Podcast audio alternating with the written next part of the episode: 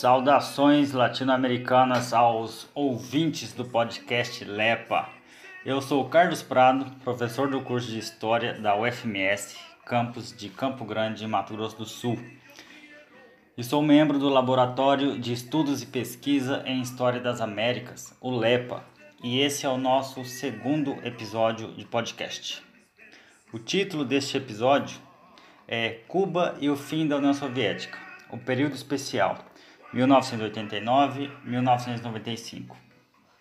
O ano-chave aqui é 1989, o ano em que a Revolução Cubana completou 30 anos, mas não havia razões para comemorar, pois foi o ano que marcou a queda do Muro de Berlim e posteriormente o fim da União Soviética, o que resultou no início de uma grande, grave crise econômica e social no país caribenho. Bem, a proposta desse podcast é discutir as repercussões do fim da União Soviética para a economia e sociedade cubanas.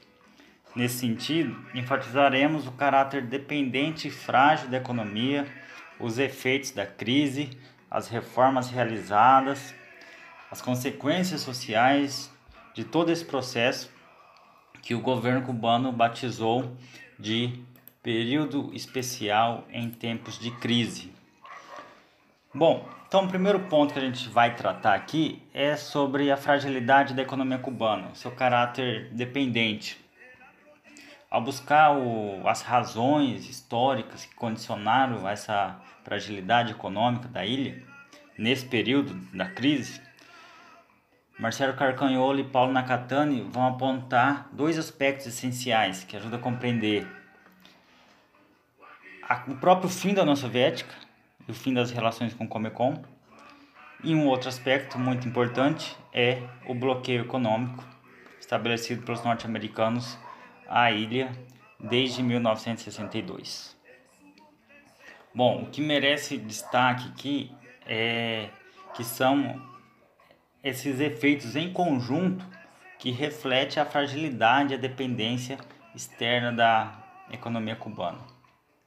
Quando o bloqueio foi implementado em 62 pelos norte-americanos após a, tentativa frustrada da invasão da Baía dos Porcos em abril de 61, que foi quando Fidel declarou a revolução como revolução socialista.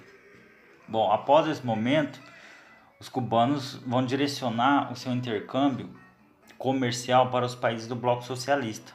No caso, Nikita Khrushchev, que era o dirigente da União Soviética na década de 60, vai também buscar essa aproximação econômica com Cuba.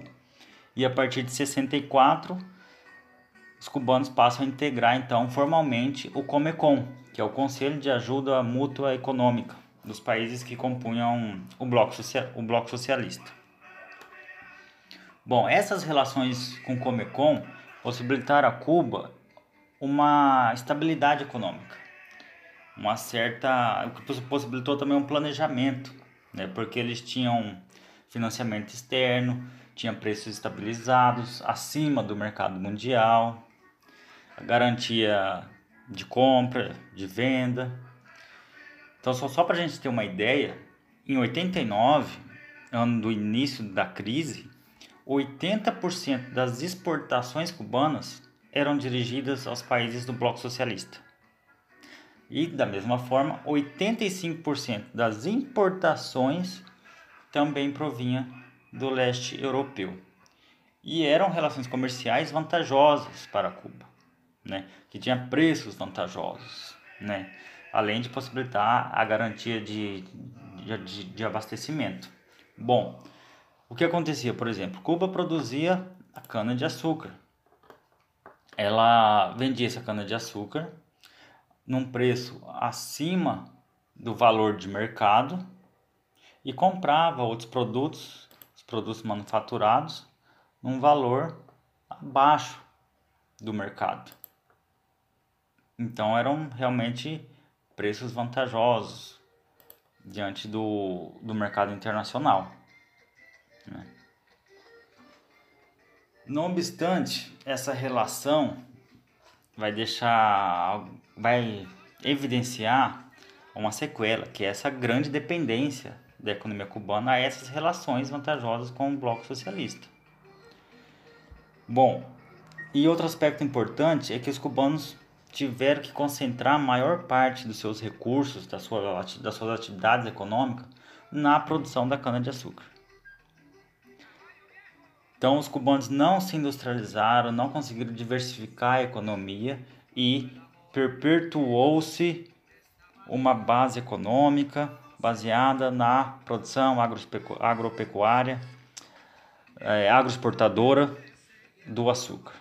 É, aqui a gente percebe uma manutenção dessa, dessa relação econômica, pois enquanto Cuba era colônia espanhola até o final do século XIX, Cuba vai se tornar independente em 1898, Cuba era um dos maiores produtores de cana-de-açúcar. Conquistou a independência, mas veio as relações com os Estados Unidos. Tornou, ficou ali tutelada pelos Estados Unidos, permaneceu produzindo cana-de-açúcar. Viu a revolução, rompeu com essa dependência, dependência norte-americana, mas mesmo durante essa, do, diante dessas novas relações econômicas com o bloco socialista, Cuba permanecia produtora de cana-de-açúcar fundamentalmente. Tá? Então ela não conseguiu avançar na, na industrialização, na, diversificar suas atividades econômicas né, e, em certo sentido, perpetuou esse atraso tecnológico. Bom, era do bloco socialista que Cuba importava a tecnologia em máquinas, equipamentos, produtos manufaturados, armamentos, petróleo e outros combustíveis, matérias-primas e até produtos alimentícios. Né? Quando rompe essas relações, quando o Comecon é extinto, então a economia cubana fica em frangalhos. Né? Bom, é, no entanto, a gente tem que destacar também que mesmo com essa, que essas relações econômicas é, evidenciavam essa dependência, essa fragilidade da economia cubana, mas durante a década de 70 e de 80 foram essas relações que possibilitou justamente que a revolução conquistasse grandes méritos no campo social, avançasse muito na saúde, na educação, no esporte, apesar desse caráter deficitário. Né? Bom, para a gente compreender melhor os efeitos do fim da União Soviética, alguns dados sobre a crise. Bom, a partir de 90 e 91, as exportações de Cuba caíram de 5,400 milhões de pesos para um pouco mais de 1,100 milhão. Caiu aí um quinto enquanto as importações desceram da casa de 8,6 milhões para 2 milhões. Caiu aí um quarto. A própria produção da cana-de-açúcar foi afetada, porque faltava combustível para mover os tratores, para transportar as mercadorias, a cana. Né? Em algumas regiões da ilha, a, a produção da cana voltou a, a ter como base a tração animal porque não havia combustível e não havia peça para fazer manutenção de tratores e coisas, coisas do tipo. A safra de 89, a safra da cana de açúcar, foi de 8 milhões de toneladas. Em 92 essa safra caiu para 4 milhões, caiu a metade. Bom, e toda a a outra produção agrícola também caiu a metade. E de maneira geral, o conjunto da economia sofreu uma retração de pelo menos um terço durante esse período, início da década de 90. Consequentemente, também a renda per capita caiu um terço. Bom, outro aspecto para a gente compreender, que eu já citei, o outro aspecto é o bloqueio econômico. Né? E com o fim da União Soviética, com Cuba entrando numa grande crise, os norte-americanos não tiraram o bloqueio econômico. Ao contrário, durante a década, de, a década de 90, esse bloqueio vai ser reafirmado em novas leis. Vou citar aqui duas leis. A Lei Torricelli de 92, que foi sancionada pelo George Bush, que é o Bush pai, né? que é uma lei que prevê sanções contra os países que prestarem algum tipo de assistência a Cuba. Proíbe que filiais de empresas norte-americanas com sede em outros países tenham qualquer vínculo comercial com os cubanos. Então proíbe relações comerciais. A segunda é a Lei Helms-Burton de 96. Aqui já é uma lei que foi sancionada pelo Bill Clinton, um democrata. A primeira lei era do Bush, republicano. Então a gente vê aqui que quando o assunto era sufocar a economia cubana, tanto democratas, democratas como republicanos tinham acordo.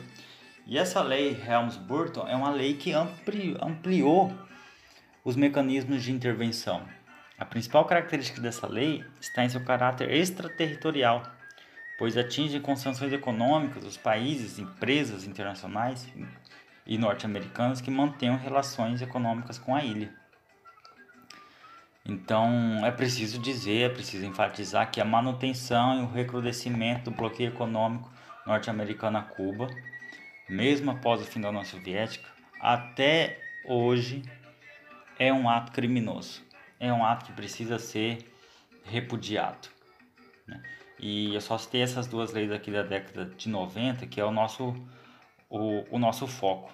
Mas com o Bush filho, com o Obama, com o Trump, já houveram várias outras transformações, algumas novas leis, algumas mudanças. É, o bloqueio chegou a ser afrouxado um pouco durante o período do Obama, mas já foi novamente reafirmado com a política do Trump.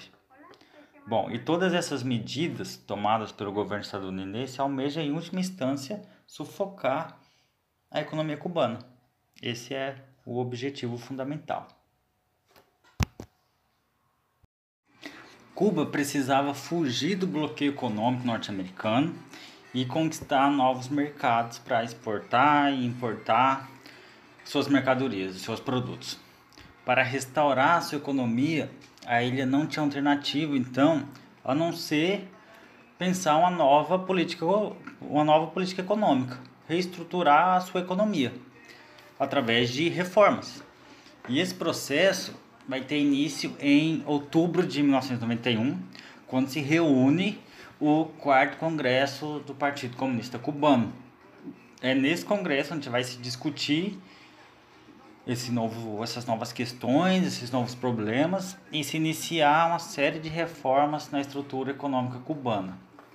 Bom, de acordo com Gilberto Pineda, esse congresso vai estabelecer algumas medidas iniciais que são fundamentais, como reabrir o mercado interno. E aqui o mercado interno significa agropecuário, industrial, artesanal para moeda estrangeira e permitir a associação econômica do Estado com capital estrangeiro e descentralizar o sistema bancário nacional. Ou seja, são medidas aí que colocavam em xeque a centralização econômica, o planejamento. Inicia-se um processo de descentralização da economia. Uma das principais medidas é a constituição das chamadas empresas mistas, que é essa associação econômica de empresas de capital estrangeiro com o capital do, do Estado cubano. Então, essas empresas mistas eram constituídas por multinacionais estrangeiras e empresas estatais cubanas ou multinacionais e empresas cubanas de capital privado. Tá? Poderiam formar empresas associadas, capital misto, as chamadas empresas mistas. Isso vai dar início a, ao chamado setor emergente. Então, a instalação dessas empresas estrangeiras vai resultar no surgimento desse novo setor, que vai funcionar forma paralela ao chamado setor, o setor tradicional. Então, esse setor emergente é regulado pelas leis de mercado internacional, orienta-se para o exterior e para o setor, para os setores internos detentores de moeda estrangeira, dólar e euro. E o setor tradicional é o setor dirigido ao mercado interno. Então, setor emergente, mercado externo. Setor tradicional, mercado interno.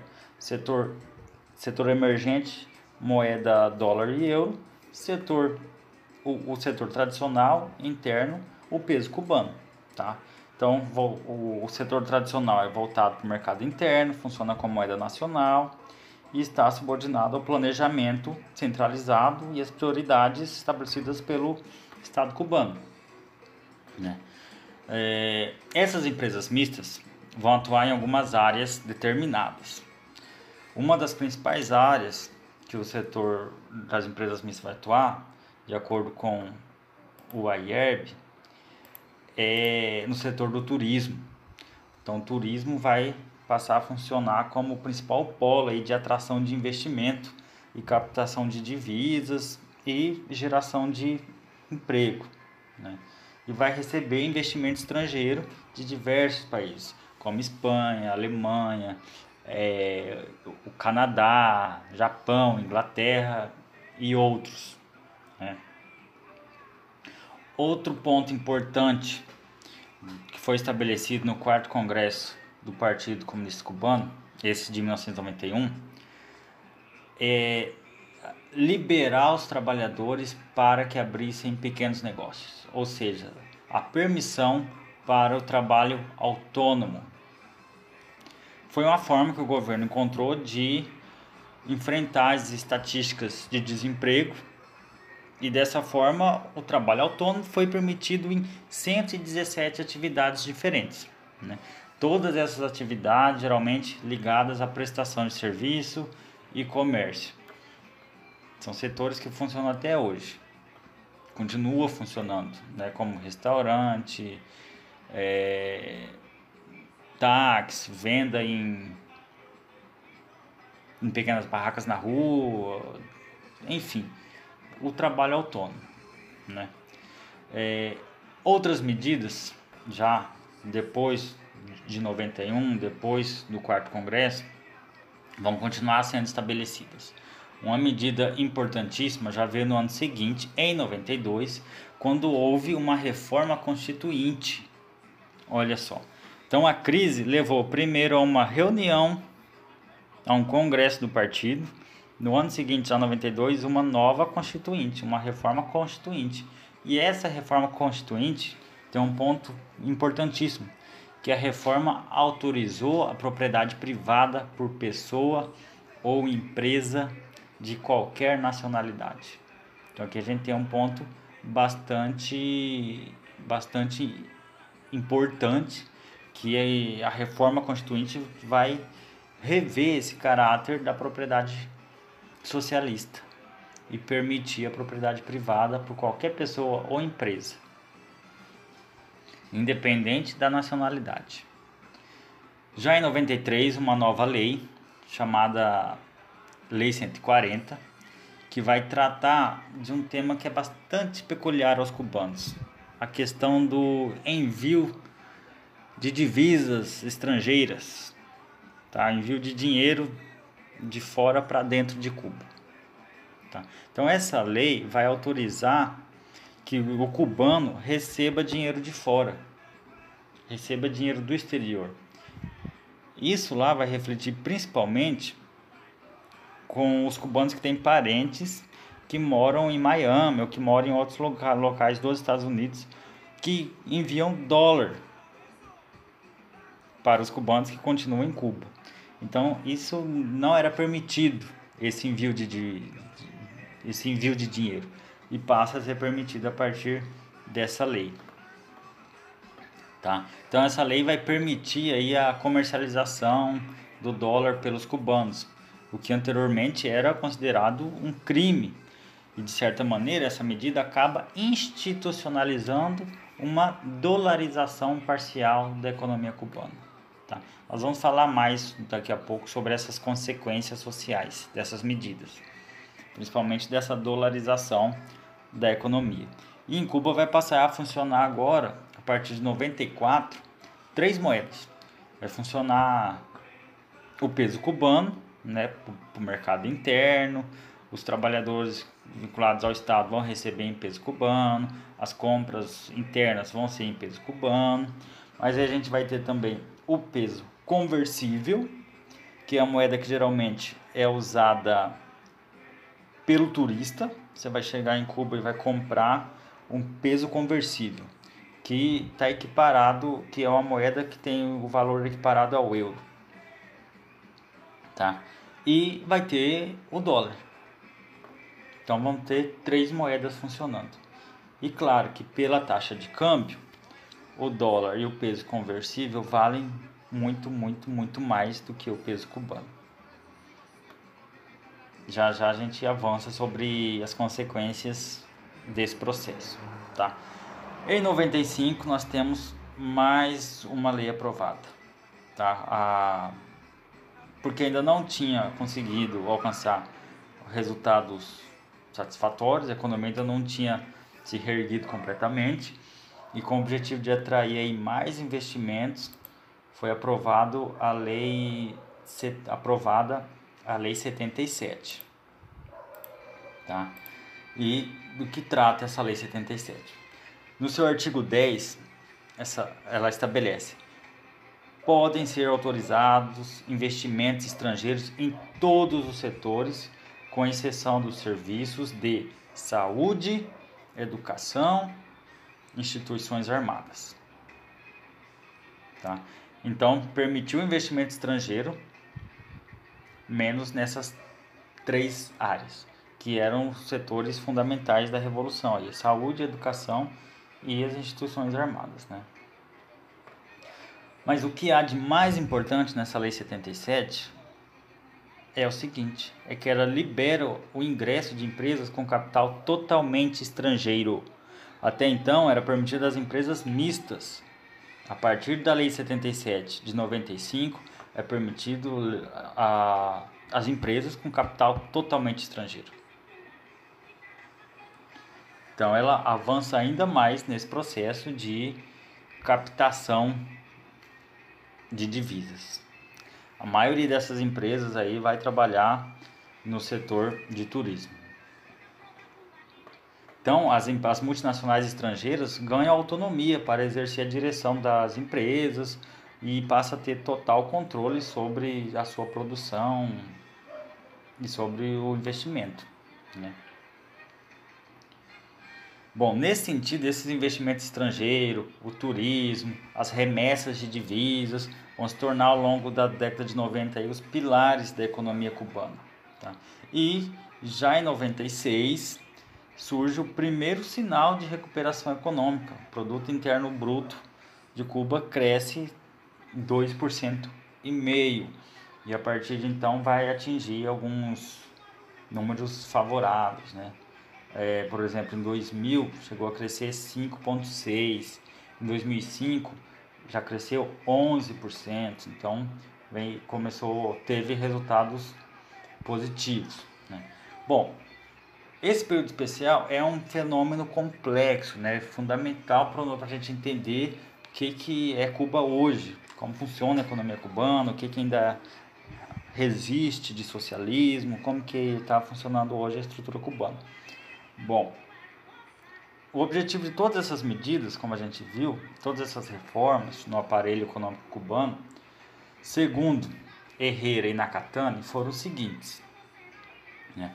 Permitir ao Estado recolher o máximo de divisa para reduzir os desequilíbrios externos e assim estar em condições de manter o modelo social cubano, manter os padrões de educação, de saúde, alimentação,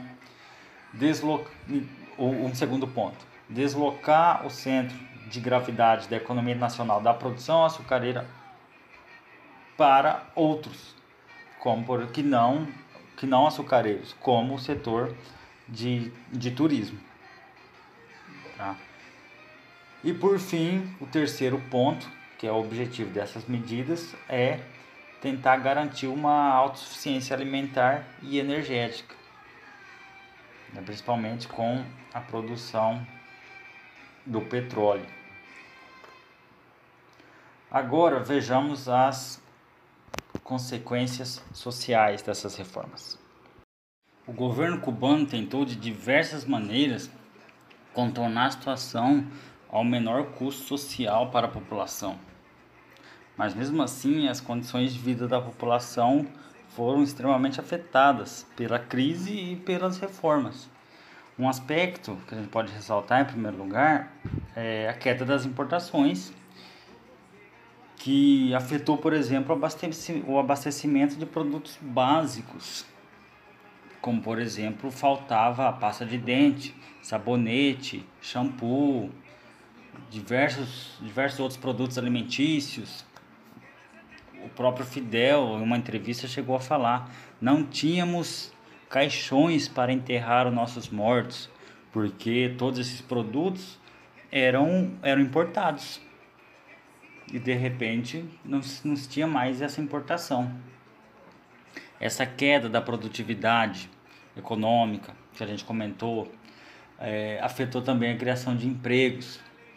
Então, a política de garantir o pleno emprego pela via estatal foi extremamente abalada. Por isso, aquela reforma que já liberava o trabalho autônomo. Né? E algumas estimativas, alguns dados apontam que no auge da crise, entre 92 e 93, havia cerca de um milhão de desempregados em Cuba. Outro exemplo interessante é a questão do transporte público. O transporte público já era precário principalmente pela dificuldade de, de carros, de automóveis. Né? E os ônibus que Cuba comprava da Hungria teve um aumento de 50%. Cuba não tinha condições de comprar novos ônibus. Então o que, que eles fizeram? Compraram bicicletas. Houve uma compra de 2 milhões de bicicletas da China para tentar amenizar o problema em relação ao transporte a, houve uma crise energética é, que instaurou a partir de 91 o, o apagão, que consistia num corte de fornecimento de, energia uma vez por semana ou em determinados horários, determinados bairros, de acordo com o planejamento, ficavam sem luz, né, para economizar a energia. Então, é, houve um, um crescimento da insatisfação popular durante esse período. O auge dessa insatisfação aparece de forma clara na chamada crise dos balseiros, que teve seu auge aí em 94. Quem provavelmente quem assistia TV na década de 90 lembra sempre aparecer na TV mostrando lá os cubanos que tentavam fugir de Cuba pelo Estreito da Flórida e chegar até Miami em barcos improvisados. Né? Ao longo de 94 foram 4.731 fugitivos. Foi o recorde dessa crise. Bom, e entre as consequências sociais, a gente pode apontar aí principalmente a dolarização parcial da economia cubana, que vai proporcionar o que? um, o surgimento de distinções sociais entre aqueles que recebem peso cubano e aqueles que recebem ou têm acesso ao dólar. Por que uma diferença social muito grande? Porque as moedas têm uma diferença, um poder de compra muito grande. É, durante a crise, a moeda cubana, o peso, sofreu uma desvalorização gigantesca. Entre, 90, entre 89 e 94, passou de 7 a 150 pesos cubanos por um dólar. Então, um precisava de 150 pesos cubanos para comprar um dólar. Era 7 pesos cubanos por um dólar. Então, houve uma, uma desvalorização gigantesca. Então, daí você tem uma distinção social muito grande entre aquele que tem acesso ao dólar e aquele que não tem. Bom, diante desse cenário, o que acontece? Vai haver uma corrida pelo dólar, atrás do dólar. Então, e havia várias fontes de obtenção da, da moeda americana, né? como por exemplo as remessas de divisas por cubanos exilados, essas remessas internacionais, aí, principalmente dos cubanos exilados em, em Miami. É, também era possível adquirir o dólar através de alguma atividade vinculada ao setor do turismo, que você poderia receber em gorjeta ou receber em dólar mesmo. E a gente vai ter também um retorno da prostituição. Depois de ser exterminada, a prostituição voltou às avenidas cubanas, porque era uma forma de ter acesso ao dólar. Então a grande questão é também o seguinte, que os cubanos que trabalham na, na área do dólar conseguem maiores rendimentos em relação aos cubanos que trabalham para o Estado e recebem peso cubano. Só que quem trabalha para o Estado e recebe em peso cubano são justamente os trabalhadores de área, das áreas de educação, da área de, de saúde, aquelas áreas responsáveis por, pela grande parte da legitimidade social do regime cubano. Então, o, o que acontece? Um professor de universidade ou então um médico passa a receber muito menos do que o cubano que trabalha de forma autônoma e é taxista e tem acesso ao dólar. Então aí nós temos um grande problema. O que acontece? Muita gente deixa a universidade, deixa de trabalhar como médico para trabalhar em alguma área que, que tem acesso ao dólar. Então nós temos um grande dilema em Cuba, né? Então mesmo com essa recuperação econômica, toda a sociedade ficou diante de um dilema que se resume nessa dolarização parcial da economia e na desigualdade social provocada pela abertura ao capital estrangeiro. É, e desde meados da década de 90, existem vários trabalhos e o próprio governo tem tentado encontrar caminhos ou soluções, encontrar e pensar em desenvolver projetos para a desdolarização da economia cubana, para tentar amenizar essas questões pelo menos. Né? E existe a ideia de que é preciso realmente implementar esse projeto de desdolarização de medida progressiva, gradual e prudente. Foram tomadas algumas medidas já em, 90, em 2004, em 2005, agora de forma mais recente, né?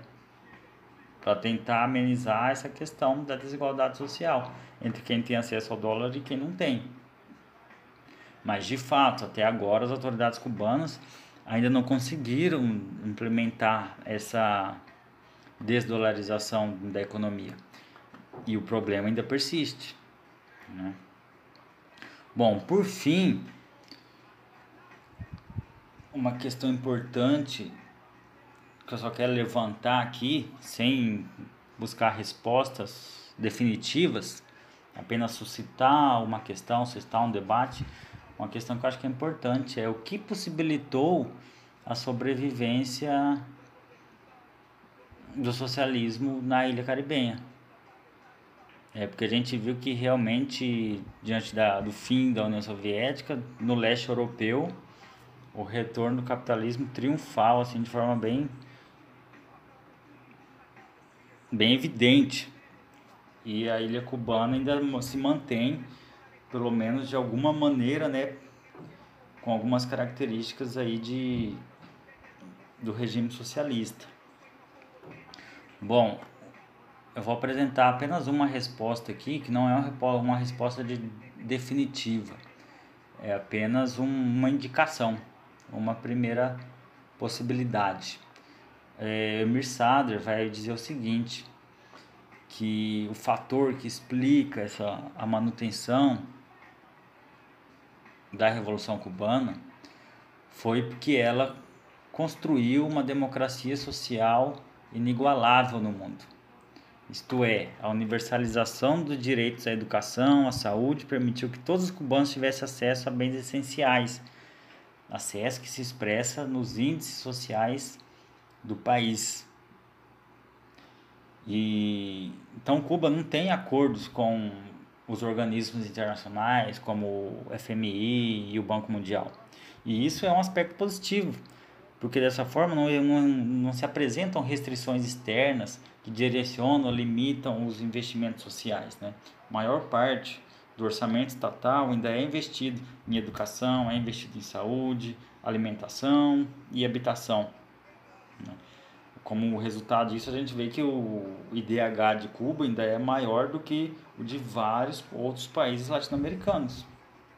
Né? E um aspecto interessante também que além do turismo, a gente pode falar que Cuba também hoje exporta e um dos principais setores da sua economia é vinculado à área da medicina. Venda de vacina, remédio, pesquisa, os médicos, é, resultado desse projeto social, desse investimento em saúde, investimento em educação.